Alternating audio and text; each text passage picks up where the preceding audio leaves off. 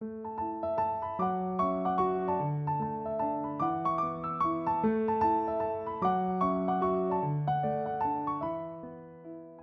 迎大家收听《那可那个清华》，我是主持人胖达。随着科技发展，各种新兴科技它驱动了产业的创新，不论是软硬体的，就是发明或是进步。那其实大家都会常常，比如说像台湾就会常常听到，比如说半导体呀、科技业，大家可能就会觉得哦，我们软体、硬体的发展，可是其实大家往往会忽略说，其实。这些科技的发展其实是奠基于基础科学之上的，那就是大家虽然呃，比如说我们刚才讲到台积电啊，然后现在最红的也是特斯拉，现在嗯，大家应该都会每一个人可能都未来都会想要一个电动车这样子。那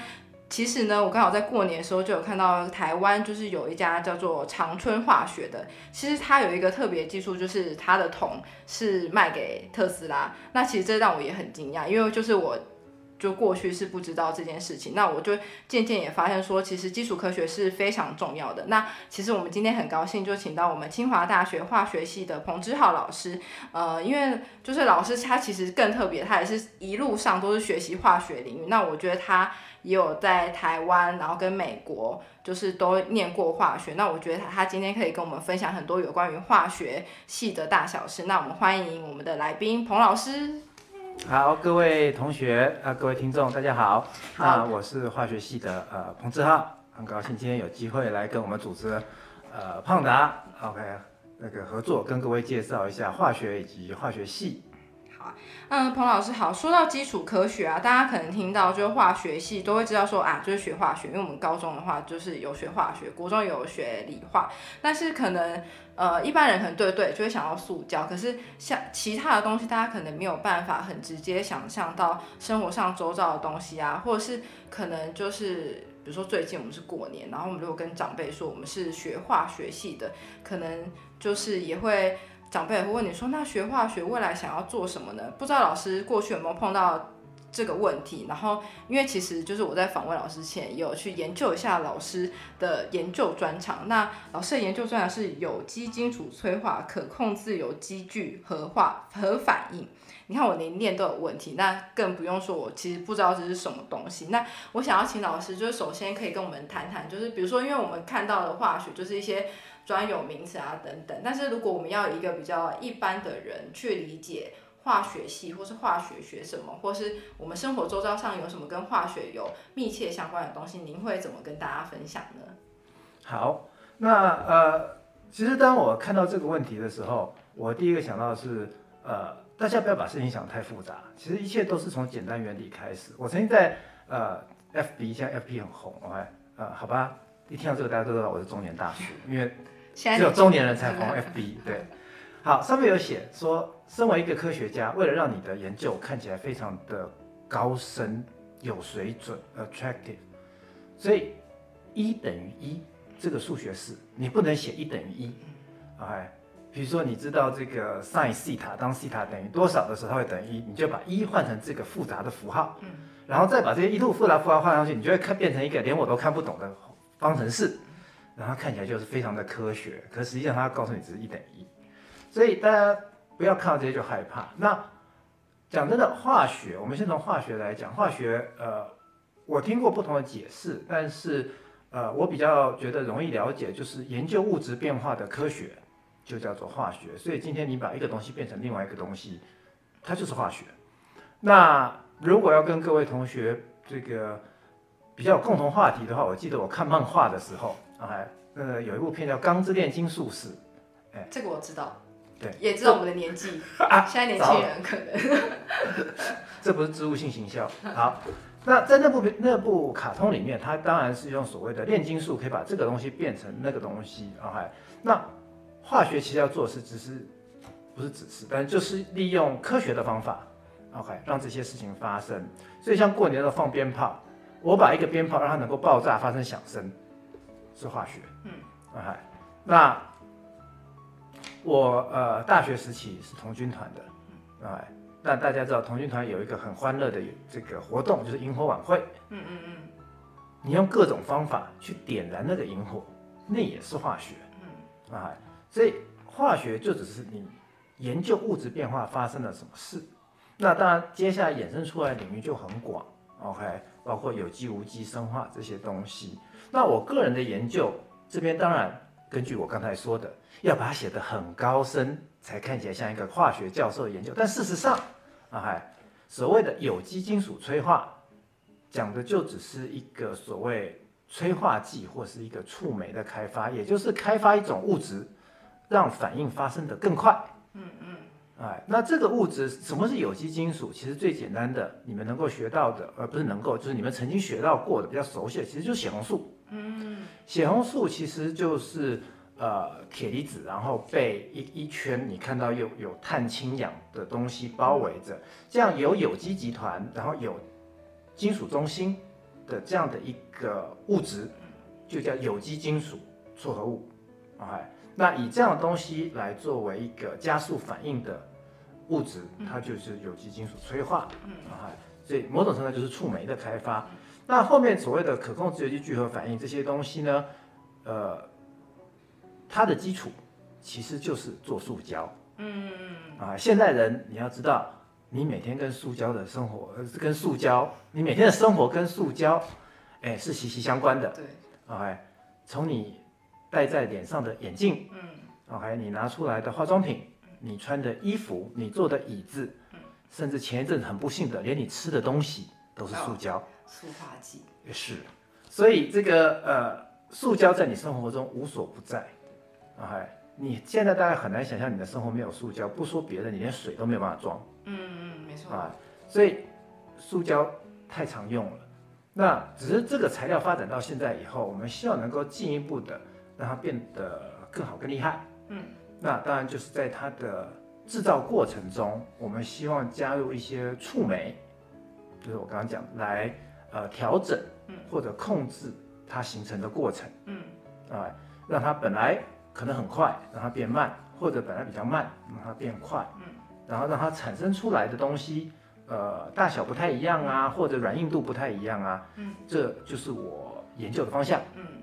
那当然更进一步的，刚才讲。你可以想，塑胶，大家的印象，塑胶大概都是相对比较软，或者是呃透明的这些东西。那如果你把它跟金属混合在一起，哎，它就是所谓的有机无机混合材料。哦。所以其实这些东西讲白了就是江湖一点诀，大家都可以懂。嗯。但是放在网页上的时候，对不起，身为一个教授的矜持，我一定要把它弄得比较难懂一点。了解，我发现老师是高中培育计划化学组的师资之一。我我觉得这个是蛮有趣，因为其实已经做很久，是已经做了三十七年。那因为老师也是师资之一，我有看到老师的名字，然后也有看到老师的课表，这样。虽然我课表还是始终看不懂，就这样。然后，但是其实我想要请老师谈谈，就是说，呃，化学系它之所以这么长期的做这件事情，就是它对于呃本身。呃，学系自己的立场，以及他对于这个课程的期望，或是他对高中生呃的期许，或是希望培育他们什么样的能力，我想要请老师跟我们分享一下。好，那当然在这边来讲，呃，我们首先在这个计划，我们要感谢经费的赞助者，OK，也就是呃，他没有全部赞助，但他支持了一部分，也是教育部啊这个计划是教育部申请的计划。那当初申请这个计划，当然是希望能够呃更好的衔接。高中跟大学之间的化学教育，并且能够让一些有天分的呃高中生能够提早接触到大学的化学内容，哎，那这个计划执行至今，其实效果呃怎么说？从招生上来看，效果没有那么好，嗯嗯嗯，哎，但是从化学教育上来讲，它是相当好的，嗯嗯，哎，因为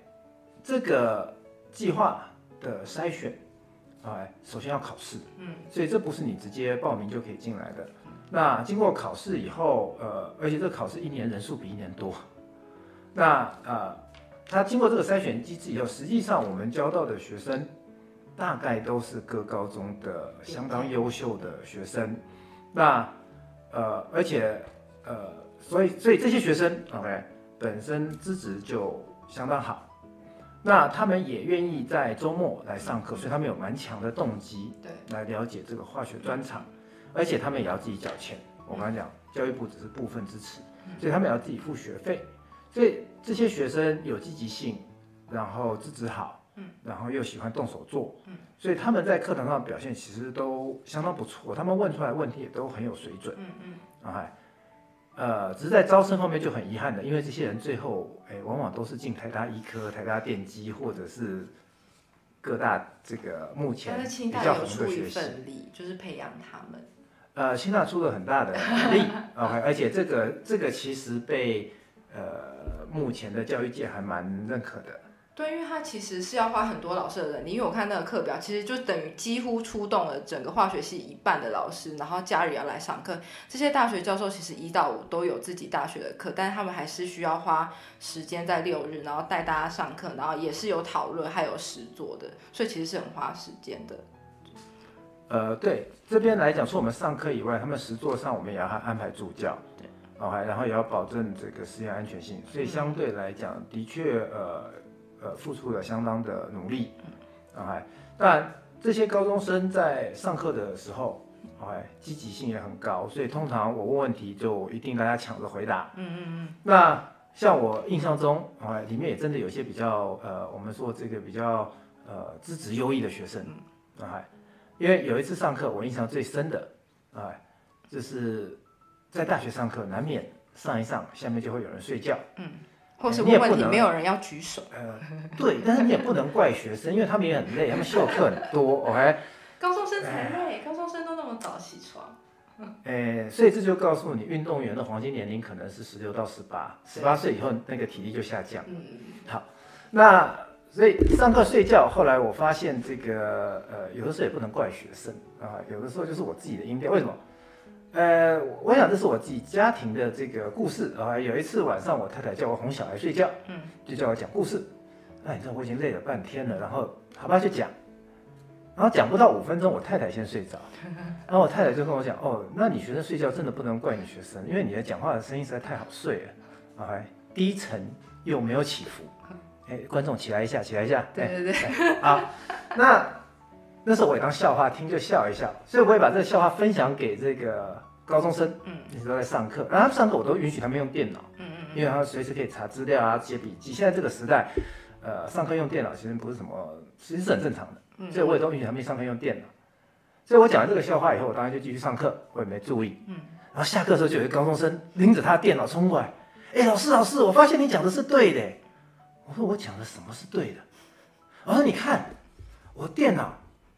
把你上课内容都录下来了，然后我用音频分析，发现你的声音果然没什么起伏，比较低沉，频率都在多少到多少赫兹。OK，这的确是比较容易让人睡觉的频率。他他有科学精神哎，他很有科学精神。我我当场就不知道我是该哭还是该笑，你知道吗？身为一个老师，这哎，我知道说同学。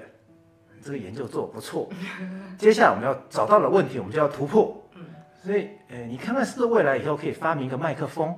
哎，那个麦克风可以自动改变我的语调，嗯，让它阴阳顿挫、慷慨激昂。嗯，哎，你们就不会睡觉了。所以，这就是这批高中生，他们真的就会比较有想法。然后，我真的比较惊讶，因为我也跟大学生讲过这样的笑话，那他们就。非常认同的，继续睡。所以呃，这是我印象最深的，也是觉得的确那个动机是有一点差异的。嗯，对。那其实我本来想要进一步问老师说，就是您觉得高中生跟大学生的差别？但刚才我们用这个声音的例子就可以完全的显示出，就是教高中生跟教大学生的那个差异。但其实大学生应该也是有很。认真的学生，如果真的对化学有兴趣，他们也有很积极的人，嗯，哎，那呃，他们往往表现也可以挺不错的，嗯，哎，但是呃，那就看他们的机缘，因为大学是一个非常欢乐的地方，哎，其实也不是，我觉得大学是人生重要的转捩点，嗯，哎，而且我通常跟我的学生讲，在确保你不要被当被二一的情况下，不要只念书，嗯。啊，因为你人生在这时候要体验到很多不同的事情，包括社团、包括活动、包括感情、人际关系，嗯，这些都是你大学要体验的事情。嗯，你如果只去体验学业，你会很后悔。嗯，哎，就像我现在回想我在美国念博士的时候，我最后悔的不是我怎么没有多发几篇 paper，没有多做几个实验，没有多努力的在实验室干嘛？没有，我后悔的是我怎么没有多去几个国家公园玩，我怎么没有多出去走走，我怎么没有多绕美国几圈？嗯嗯，因为这些是你现在体验不到的。对，所以呃，当然，同学请确保你不会被当掉，不会被二一。OK，在这个条件下，嗯其实你在大学应该尽量去体验你的人生。嗯。啊，不过化学，化学，嗯，我觉得老师这题回答非，就我觉得非常的棒，因为其实大家觉得大学其实四年其实是很长的时间，大家除了课业之外，其实应该要做更多体验的事。其实他大学其实真的就是如老师所说，就是一个转捩点，它就是从你从一个高中，然后你要变成一个社会人之间一个很重要的时机，这样子。不论你未来要走向职场或是研究，其实大学是你一个很有很充足四年，其实很充足，就是探索的时间这样。对，好，那接下来我想要问老师，因为老师就是在台湾念了大学跟硕士，然后后来去美国念的博士。那我想要就是以专以化学来说，您觉得就是两国之间对于教学还有研究上有什么样的差别吗？呃，我比较两边来讲的话，因为我在美国念的是博士，所以他们在教学上其实没有呃台湾在大学的时候这样的教法。像我在美国的时候，他们的教学上很多就是给你 homework，你自己想办法解决。嗯嗯，啊，所以像我们的考试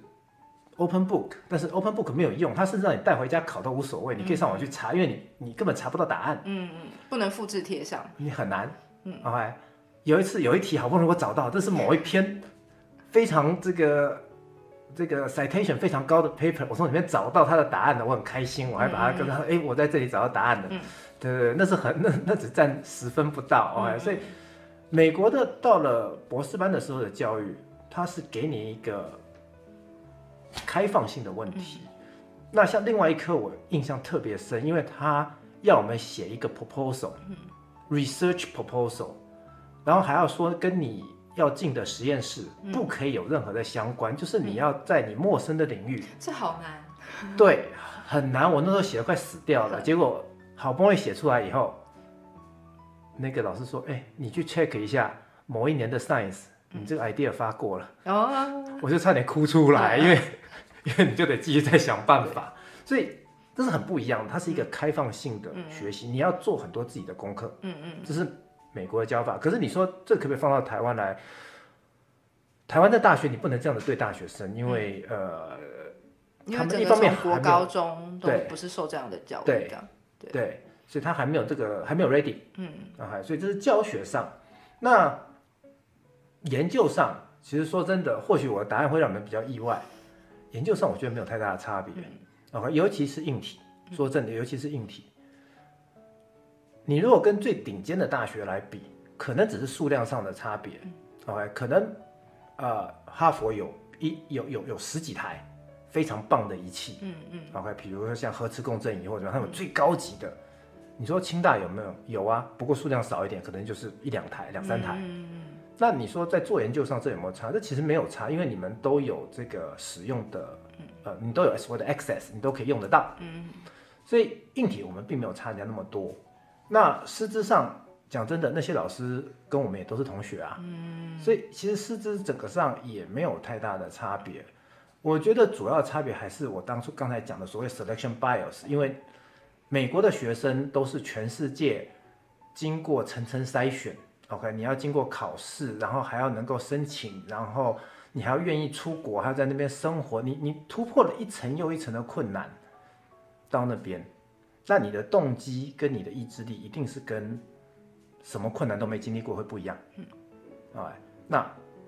比较强的动机自然就造就比较好的学习效果，嗯嗯。我觉得这是重点。嗯。对，主要是动机。那我在这边也要跟各位呃澄清一件事情，我需要借这个机会跟大家讲，化学系或者是理工科，就我所知，到国外念博士是不用钱的。再说一次，是不用钱的，不用钱的，嗯，为什么？因为都会给你奖学金，因为他要你做事。哦哦对，没错没错。OK，我知道文法商可能不一定，我知道 JD 的学费非常贵，OK，我知道商学院那个 MBA 的学费非常贵，这个我知道。对，但是理学院跟工学院，由于它都需要你做所谓的 research assistant，他要你帮他做研究，推进他们的研究成果。对，那些老师需要你帮他做研究，所以他们是要付你钱的，哎，所以我在美国念书的时候，我每个月实拿一千七百块美金，那是十几年前，嗯，OK，现在大概都两千多美金，现在比很多人的年那个月薪还高。哎，那在美国啦，对，所以呃，千万不要觉得出国念书很贵，除非你是对不起文法商，那那对不起，那不在我的范围内。但是理工科硕士不是哦，硕士不是，博士在国外往往是不需要呃付钱的，他会给你奖学金，而且奖学金理论上会足够你在那边生活。嗯那我在那边有些大陆同学，真的生活的比较节俭，嗯，你就看他怎么书念着念着，车子也有了，然后书念着念着，房子也有了。哎，那个时候刚好是零八年，所以你知道那个房贷，那个美国次贷危机就是那时候。啊、所以那时候他们放款非常宽松，你只要有一点钱就可以借到很多钱去买房子。所以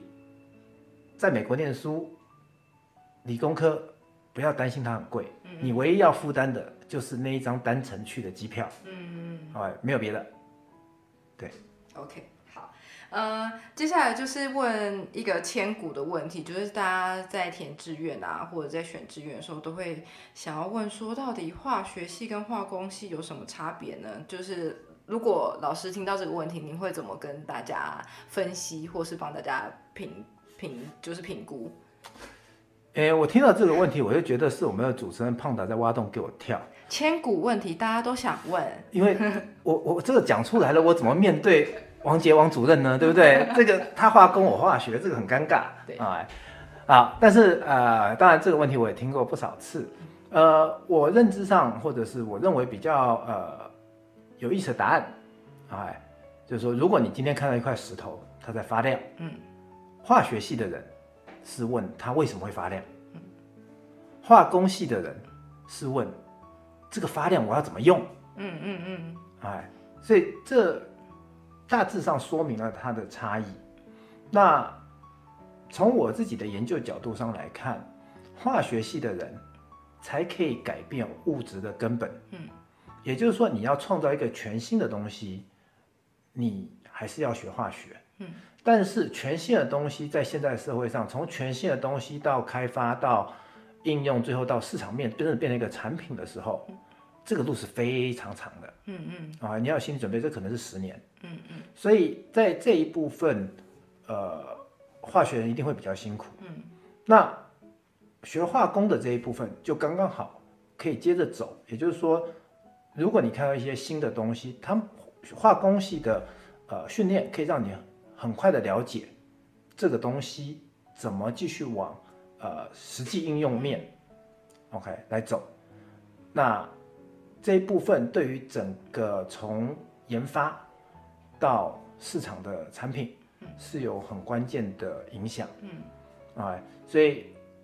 化工来讲，就呃，或者是就我目前研究，我自己因为就有开发一些新的方法。那我自己目前的想象，因为我还没有走到产品，我自己目前的想象是，如果今天我化学发明了一个新的东西，到产品，我化学第一个要给的就是先给化工的人。嗯嗯嗯嗯，OK，化工的人可以协助我知道第一个怎么量产，怎么优化，怎么把东西从几毫克变成几公斤。嗯，OK，那再接下来继续继续增加的话，很明显就需要包括机器、机械，OK，包括呃呃一些工程的人进来，然后金属啊、材料啊这些人。然后再下去，当然就会牵扯到一些管理层面，嗯，然后最后才会到，然后才会也还没有到市场，最后还有到产品行销、市场分析，然后最后才会变成产品，嗯，其实这整条路是非常长的，嗯，那我认为，呃，化工跟化学应该是要携手合作，嗯，所以其实你可以看在国外的某些单位，哎，化学跟化工是在同一个学院。嗯所以他们整个成立化学化工学院，嗯。那是把呃高分子、化学、化工、材料这些人全部放在这个学院里面，因为这能够更能能够更好的来一起合作，嗯，啊，所以这是我对化学跟化工的认知。哎，虽然刚才彭老师说，就是对我们王杰主任不好意思，因为我王杰主任是化工系的老师，但其实王杰主任也是学化学出身，他的大学也是念化学的，所以其实化学跟化工其实他们是紧密相连的，只是说等于说这一条路上，化学系的人可能是在最前面前端，然后原料去做努力，那最后就是化工的人会让他就是在制成或是开发、研发、应用上，然后让我们就是这种一般人。可以使用这样子，一般大众可以使用，对，所以我觉得其实化学跟化工，呃，其实就是同一家。那其实如果大家就是对于这两个学系有好奇的话，呃，我们在那个资讯栏会把这两个学系的连接都附在下面，那大家可以多做比较。那就是就看你的学习兴趣，或是你对哪些课程是有兴趣，大家都可以去看看，那帮助你在学系选填上的时候可以去做选择。好，那最后就是我们的私心的置入时间，就是。黄老师是我们化学系的老师。那其实清华大学的化学系其实成立的很早，它其实民国五十五年就成立的，所以它其实在台湾是一个非常资深的化学系所。那长期以来，它其实也培育了非常多的化学专业人才。我想要最后想要请彭老师帮我们就是记录一下化学系，就是跟我们广大的听众，未来广大的听众们说，就是为什么推荐你会来念呃清大化学系这样？是。我想，呃，清大化学系的确是一个历史悠久的系，那也有呃相当呃丰沛的师资跟研究，那包括设备，啊这些资源都蛮丰富的。那在呃至少在亚洲地区，啊清大化学系可以说是呃领先的啊一个化学系。所以在这边来讲，有关化学的呃相关知识跟专长，在我们我们系上都可以得到非常好的支持。所以你在这边可以学到呃各种不同化学领域的知识。那如果说跟呃一些呃其他化学系比的话，我觉得除了资源丰沛，然后除了呃时间比较悠久以外，那化学系清大化学系就是我们的系，OK，其实跟业界有更好的连接。当然比不上化工系，OK，这个当然是。但是清大化学系在很早就成立了校友基金会。所以这部分跟校友就有比较好的连接。那从校友，不管是从校友提供的资源或者资讯，以及系上跟校友之间的反馈，是有形成一个比较好的循环。嗯，所以呃，这些在业界的校友也会把他们的需求，呃，告诉我们系上，那让我们学生可以往这个方向走。嗯，那我们系上也有一些跟业界比较相关的课程，啊，像是我本人。呃，有开的硬化特论，嗯就是呃每个礼拜，哎，在下学期的每个礼拜会请有化学专长的业界人士，嗯，来讲述各个公司它发展的方向，嗯，公司特色，然后在里面的呃成长的过程这些东西，让让这个学生能够进一步的了解说，OK，拥有化学专长这样的背景，嗯，未来到业界找工作的时候，你可能可以找什么样的工作？那找到什么样的工作，你未来可能会有怎么样的发展？嗯，啊，我们都有这样的安排，所以我觉得清大化学系相对来讲是一个更入世的系，嗯嗯嗯，啊，跟大家生活更贴近，跟业界也更贴近。那所以我相信，呃，各位同学如果来清大化学系，啊，至少是绝对不用担心找不到工作，嗯嗯嗯，啊，就业率是绝对没有问题的，啊啊，找到什么工作？当然就看你跟这个个人造化啊，哎那也看你跟西上之间的这些呃呃反馈啊，或者是说这些你在这里学到什么，OK，那都可以呃给你一个蛮好的未来。今天谢谢彭老师和我们分享这么多与化学领域相关的资讯，让我们对于化学系有更多的了解。化学是一个兼具知识与应用的科学，在我们日常生活中的食衣住行娱乐，其实都与化学息息相关。最后，也要感谢老师提供我们有关于清大化学系非常实用的资讯。清华大学化学系不仅在教学与研究上都有突出的表现，可以帮助学生有最好的学习，提供学生最好的学习环境。在职场接轨上，又有企业与校友会的支持，相信选择化学系会是一个很棒的选择哦。最后的最后，也感谢各位听众的收听。那可那可清华，我们下次见喽，拜拜，拜拜。